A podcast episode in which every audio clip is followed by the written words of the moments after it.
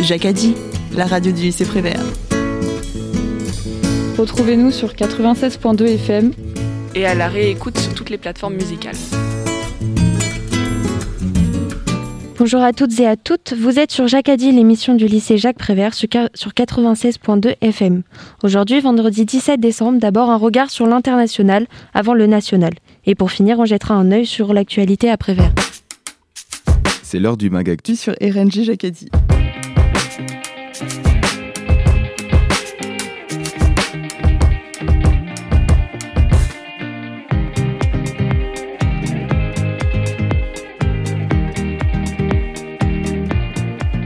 Pour commencer l'international avec la crise des migrants, le dossier d'Ilona et Zoé.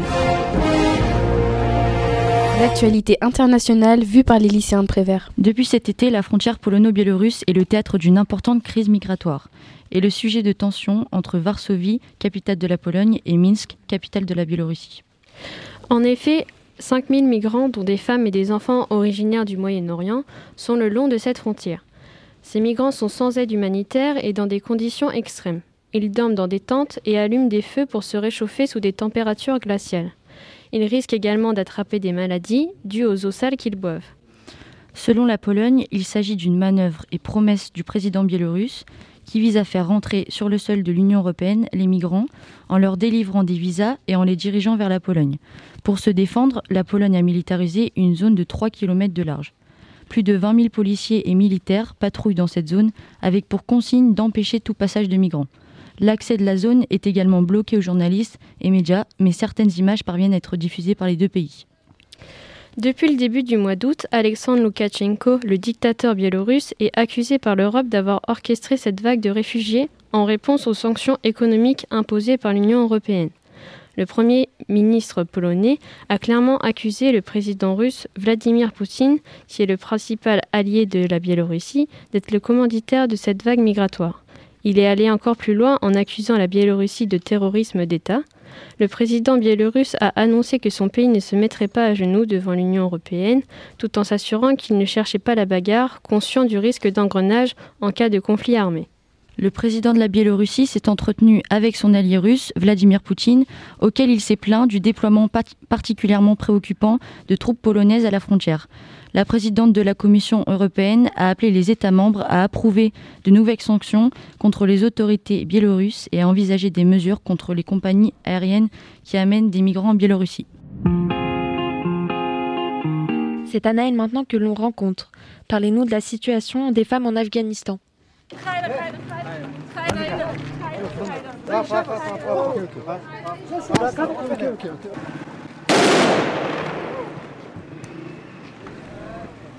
Annelle, expliquez-nous ce qu'on entend. Alors, on entend des femmes afghanes qui militent dans les rues de Kaboul. Et à la fin, on entend des coups de feu qui sont euh, envoyés par les talibans parce que les femmes n'ont plus aucun droit euh, aujourd'hui, parce que les talibans sont de retour au pouvoir à cause du traité de Doha avec euh, les Américains.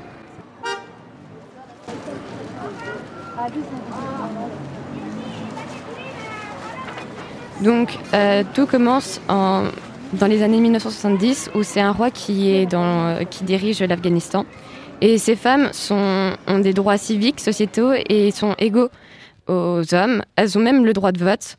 Euh, la femme du roi, Omar Begum, elle représente bien les femmes afghanes à, ce moment-ci parce que, par exemple, elle ne porte pas la burqa, elle porte des robes et des jupes. Mais encore, cela ne correspond pas à toutes les femmes parce que, encore, certaines vivent dans des endroits ruraux et pauvres et les familles les empêchent d'avoir ces droits-là. Ensuite, euh, dans les années 1980, avec les communistes, euh, il y a un régime totalitaire, mais cela est tout de même bénéfique pour elles parce qu'elles ont euh, de bonnes réformes. les mariages forcés, ils deviennent interdits. Elles peuvent même travailler dans la politique. Malheureusement, tout va tourner lorsque les talibans, un groupe fondé en 1994, vont prendre le pouvoir en 1996 à la prise de Kaboul et ils vont mettre en place euh, la charia, donc c'est la loi islamique, et ça va entraîner la suppression totale des droits des femmes. Elles vont devenir invisibles aux yeux de la société. Elles doivent porter par exemple la burqa. Euh, elles n'ont plus le droit à l'éducation ni de travailler. Les activités comme le cinéma, la musique sont interdites, mais aussi elles doivent sortir accompagnées d'un maharam, un chaperon masculin de leur famille, sous peine d'être fouettées sur la place publique. Les femmes sont accusées, euh, si les femmes sont accusées d'adultère, elles sont lapidées en public. La vie des femmes en Afghanistan va être totalement chamboulée. Tout, cela va basculer après les attentats du 11 septembre 2001 aux États-Unis, lorsque les Américains vont déclarer la guerre aux talibans parce qu'ils protègent Osama Ben Laden, le dirigeant du groupe Al-Qaïda. Les, talibans vont être chassés en décembre 2001 par les États-Unis et eux-mêmes vont créer un gouvernement provisoire démocratique et en ce même temps, ils vont redonner aux femmes leurs droits. Par exemple, euh, Sima Samar, euh, qui est une femme qui a été la première femme qui va rentrer dans la politique en 2001, elle va devenir la ministre de la condition féminine. Et pendant ces 20 ans, euh, les femmes vont retrouver une place dans la société.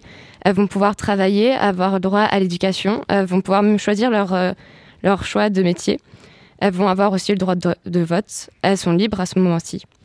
Mais tout, cela va basculer après le retour des talibans le 15 août 2021 après du coup le traité de Doha, comme dit précédemment.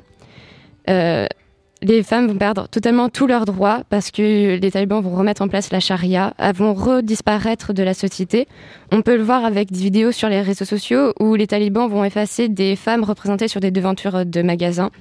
Les femmes euh, qui ont travaillé dans la politique ou euh, dans le journalisme vont être en danger parce qu'elles elles ont travaillé et dans des métiers que les talibans ne considéraient pas comme faits pour elles.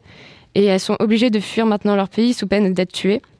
Aujourd'hui, les femmes en Afghanistan n'ont plus aucun droit et tant que les talibans seront au pouvoir, elles n'en auront quasiment plus. Pour finir avec l'international, un conflit discret, discret, trop ignoré, la guerre au Yémen. Bienvenue Clara et April. Bonjour, je vais vous parler de la guerre au Yémen, un conflit peu connu mais néanmoins important. Le Yémen se situe en Asie et plus précisément dans le sud de la péninsule arabique. On y compte 30 millions d'habitants. La capitale est Sanaa, qui se situe au nord-ouest du pays. C'est un pays musulman qui compte 60% de, sunnites et 40% de chiites. Tout d'abord, en 2011, il y a eu le printemps arabe. C'est un ensemble de mouvements de révolte qui ont eu lieu dans de nombreux pays arabo-musulmans entre fin 2010 et 2013. Ce printemps arabe attise la colère des populations et mène sur une guerre civile. Depuis 2014, la guerre civile a donc lieu au Yémen. C'est un conflit qui oppose les Houthis, un mouvement rebelle chiite, et la coalition d'Arabie saoudite. C'est un conflit violent et sans fin qui fait plus de 2333 victimes selon l'ONU, dont plus de 140 000 enfants, donc ce sont des chiffres de 2019. Les Houthis se sentent à l'écart politiquement, économiquement, religieusement. En effet, de nombreuses tensions existent avec le président Saleh.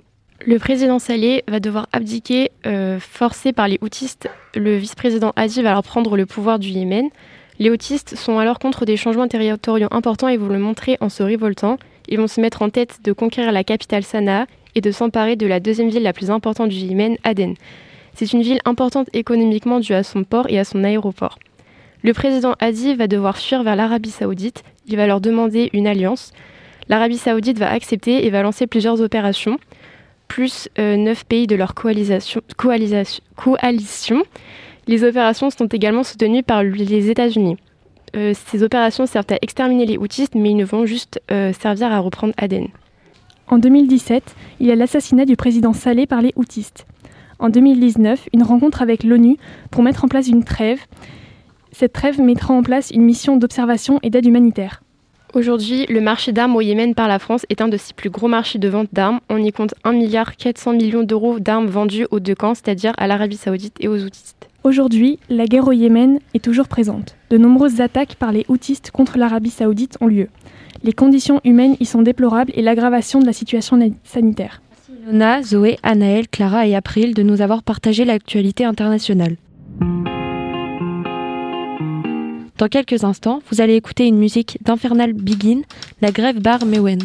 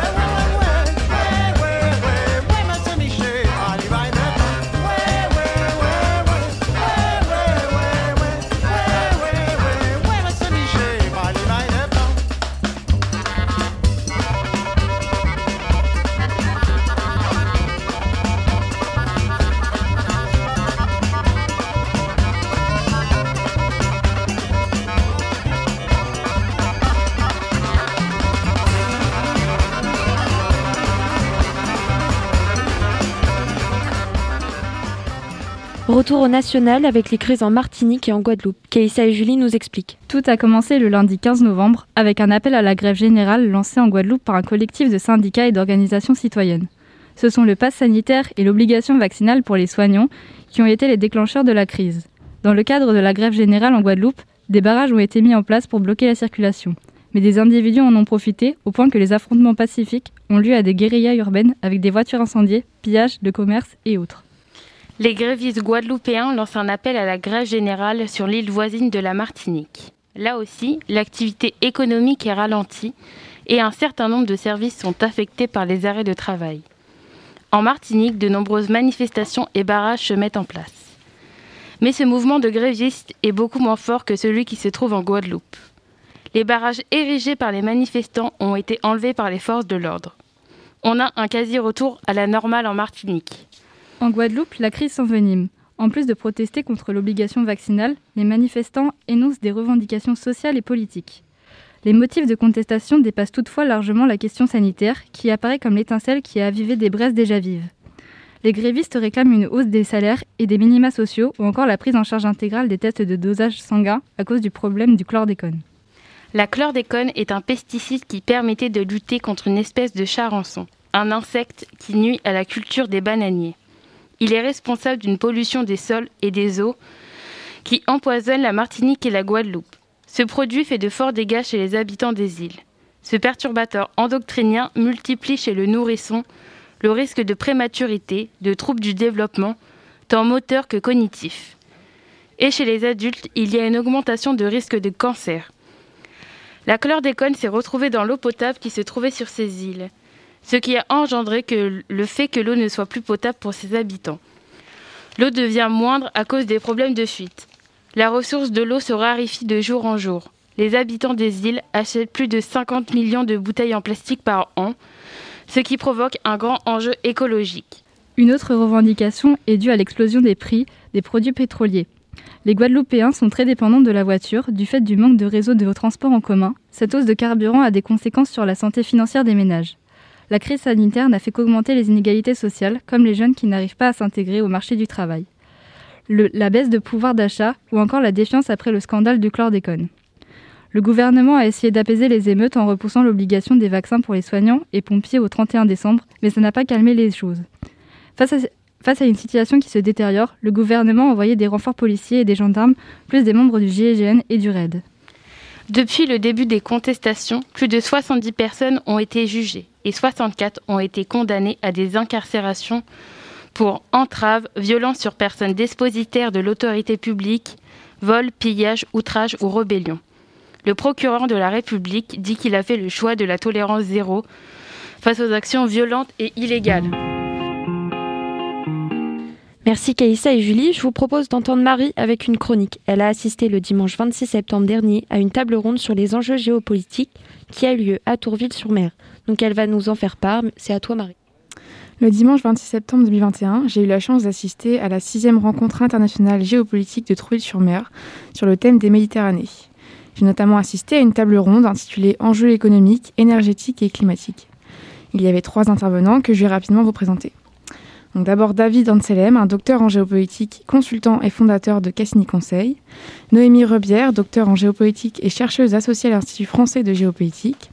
Et Jean-Marc Sylvestre, un journaliste et essayiste. Tout d'abord, il faut savoir que la température de la Méditerranée augmente 20% euh, plus vite que la moyenne mondiale. Ce chiffre inquiétant invite à tous ceux qui déclarent non, mais nous on l'attend toujours, hein, réchauffement climatique, à reconsidérer la question.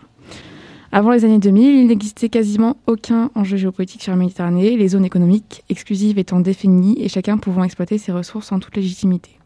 En effet, en 1982, la Convention de Montego Bay a délimité les ZEE de chaque pays ayant des droits sur euh, la Méditerranée. Il est important de spécifier que cette convention n'est pas signée par la Turquie, les États-Unis, l'Israël et la Libye. Pendant les années 2000, des conflits apparaissent, notamment avec la découverte de gisements de gaz au cœur de la Méditerranée orientale. Cela entraîne des tensions multiples entre les États du bassin méditerranéen, chacun revendiquant une zone contenant des gisements. Par exemple, les relations entre le Liban et Israël, déjà complexes, sont davantage tendues car leur frontière commune sur la Méditerranée n'est pas définie clairement. En addition au problème de Chypre, les tensions entre la Turquie et la Grèce ne cessent par ailleurs d'augmenter. La présence de ressources hydrocarbures dans la ZEE de la Grèce, dont une partie est revendiquée par la Turquie, attise les conflits entre l'Union européenne et la Turquie. Cette dernière a d'ailleurs énormément besoin d'énergie et revendique une ZEE plus importante, et ce, légitimement. On retrouve dans la décision de la Convention de Montego une certaine injustice, une haine passée des Occidents envers la Turquie. Avec la crise migratoire actuelle et le pacte d'Ankara, l'Union européenne ne peut se permettre d'entretenir ces conflits. Pour finir, la course aux énergies fossiles dans cette région nous invite à nous questionner sur ce développement durable que les dirigeants européens prônent et qui sont, en théorie, censés valoriser les énergies renouvelables. Merci Marie. Le mardi 30 novembre dernier, pour la première fois, une femme noire entrait au Panthéon. Voici son histoire par intime. Joséphine Baker repose au Panthéon depuis le 30 novembre 2021. Elle est la première femme noire à y accéder. Comment en est-elle arrivée là? Tout d'abord, il faut remonter au 3 juin 1906 dans le Missouri aux États-Unis. C'est là que Freda Joséphine McDonald voit le jour. Elle est issue d'une famille très modeste et métisse d'origine afro-américaine et amérindienne. Dans sa jeunesse, elle travaille en tant que domestique chez des personnes aisées chez qui sa mère l'envoie travailler. Pourtant, sa seule idée en tête et le chemin sur lequel elle veut construire sa vie est dans le monde de la danse. À 16 ans, elle rejoint New York et a comme but de conquérir Broadway.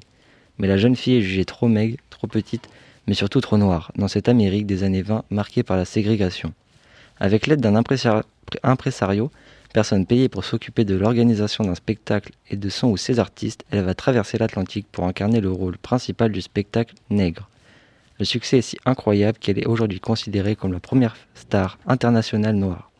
Elle fera aussi de la musique avec comme exemple la chanson J'ai deux amours en 1931. En 1937, elle est naturalisée française durant la Seconde Guerre mondiale. Joséphine Baker parcourt les fronts et chante sa chanson J'ai deux amours aux soldats. Par la suite, elle s'engagera dans la résistance pour devenir un agent secret de la France libre en utilisant sa notoriété pour obtenir des renseignements. Elle recevra la médaille de la Résistance et la Légion d'honneur qui lui valent son entrée au Panthéon. Un autre combat de sa vie est la lutte contre le racisme et le suprémacisme blanc aux États-Unis. Elle adoptera et élèvera neuf enfants de nationalités différentes.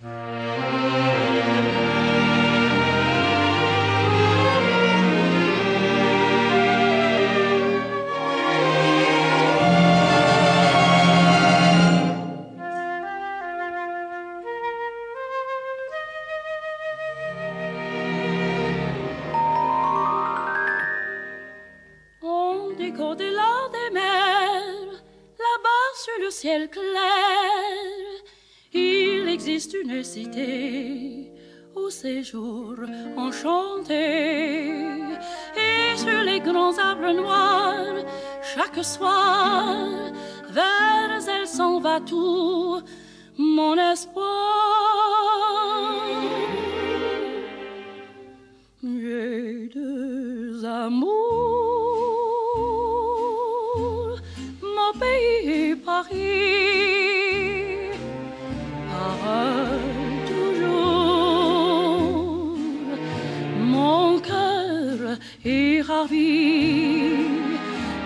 savane et.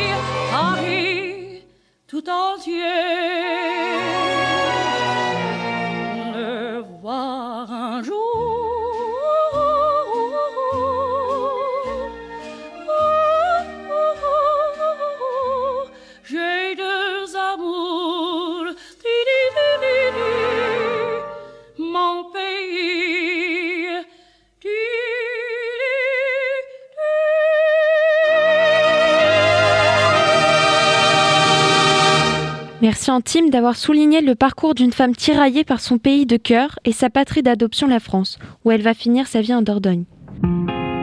Actu du lycée. Au lycée Prévert, enfin, quoi de neuf? Après le couloir rebaptisé Samuel Paty, la, la semaine dernière, c'est un arbre qui a été planté en sa mémoire. Angèle et, Man et Mazarine nous racontent. Ce jeudi 9 décembre, lors du jour de la laïcité, l'arbre de la liberté a été planté sur le chemin devant la cantine du lycée. Cet arbre est un hommage à Samuel Paty, assassiné le 16 octobre 2020 lors d'un attentat terroriste. Chaque classe a ainsi choisi un mot exprimant leur ressenti face à cette situation, tel que courage, témérité ou encore empathie. Étonnamment, on a pu remarquer que beaucoup d'élèves s'arrêtent pour regarder les mots accrochés autour de l'arbre. Je vous propose ainsi d'écouter le reportage que nous avons réalisé sur place. On se souvienne humblement de ce qui s'est passé. Un enseignant qui a perdu la vie dans des, des conditions tragiques pour avoir fait son métier et uniquement avoir fait son métier. Là, vous êtes réunis aujourd'hui, les classes vont, passer euh, au fur et à mesure au cours de la journée en accrochant des, des mots, des mots qui symbolisent l'esprit républicain, les valeurs républicaines et des valeurs qui, si elles avaient été partagées par toutes et tous, auraient fait que bah, ce, cet acte terrible ne serait pas arrivé et que le passé, que l'histoire est là aussi pour nous apprendre bah, ce qu'il convient de faire et de ne pas faire. Est-ce qu'on peut t'interroger deux secondes, s'il te plaît? C'est pas longtemps. Et euh, quel mot avez-vous avez choisi pour euh, mettre sur l'arbre? Euh, Du coup, notre terminale A, on a choisi le mot empathie. Et pourquoi vous avez choisi le mot empathie? Bah, On a fait un vote, donc c'est celui qui est ressorti le plus. Mais concrètement, c'est pour faire comprendre que bah, il faut qu'on, même si on n'est pas tous pareils, il faut qu'on se comprenne et qu'on s'accepte euh, chacun avec nos différences. Et du coup, empathie, c'est se mettre à la place de l'autre et comprendre le point de vue de tout le monde.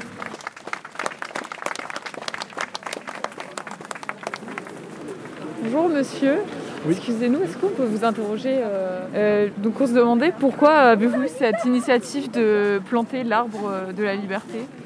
C'était l'idée d'une enseignante d'histoire-géographie hein, euh, de planter un arbre. Ça symbolise la vie, ça symbolise la vie qui continue. Et comme je, je l'ai indiqué, euh, se rappeler pour les générations futures, puisque là aujourd'hui vous êtes jeunes et vous aurez l'occasion, je l'espère, d'accompagner vos enfants un jour dans cet établissement. Souvenir de cette journée particulière où euh, effectivement on a souhaité rendre hommage humblement et avec euh, toute l'émotion et la retenue nécessaire en pareilles circonstances. Voilà. D'accord. Et euh, on voulait savoir aussi pourquoi vous avez choisi de le planter à cet endroit précis. Enfin, s'il y a une signification particulière ou. Il n'y a pas une signification particulière concernant l'endroit. Euh, là, c'est un, endroit quand même de, circulation. Euh, vous sortez de la, restauration, vous allez toutes et tous passer devant cette plaque. Donc, c'est certain qu'il fallait sélectionner un endroit où vous pouviez passer, voir cette plaque. Donc, euh, s'il y a un élément à retenir, c'est celui-là. Et puis, bien évidemment, par rapport aux espaces verts de l'établissement, c'est l'endroit qu'on a trouvé le plus opportun. D'accord. Et euh, bah, du coup, une dernière question. On voulait savoir pourquoi vous avez voulu faire participer chaque classe, euh, de donner un mot à mettre sur l'arbre. L'idée, c'était quand même euh, d'associer les élèves à ce qui s'était passé, même si, bien évidemment, ça concerne un membre de la communauté éducative. L'école, l'école, ce sont des élèves et des enseignants. C'est un acte de transmission. Ce sont des valeurs qu'on transmet. Et je pense qu'on doit être tous solidaires de ce qui peut arriver à l'un des membres de cette grande communauté euh, qui est l'éducation nationale, les élèves, les enseignants, les personnels au sens large. On a un enseignant qui a perdu la vie pour avoir fait son travail euh, d'enseigner à des élèves justement. Et l'objectif c'est que chaque élève euh, se souvienne de ce qui s'est passé, et soit en mesure évidemment de transmettre les valeurs, les véritables valeurs euh, de partage qui font qu'on puisse vivre ensemble à ses enfants et ses petits-enfants. Voilà. D'accord, bah merci beaucoup. Merci. Bonne journée.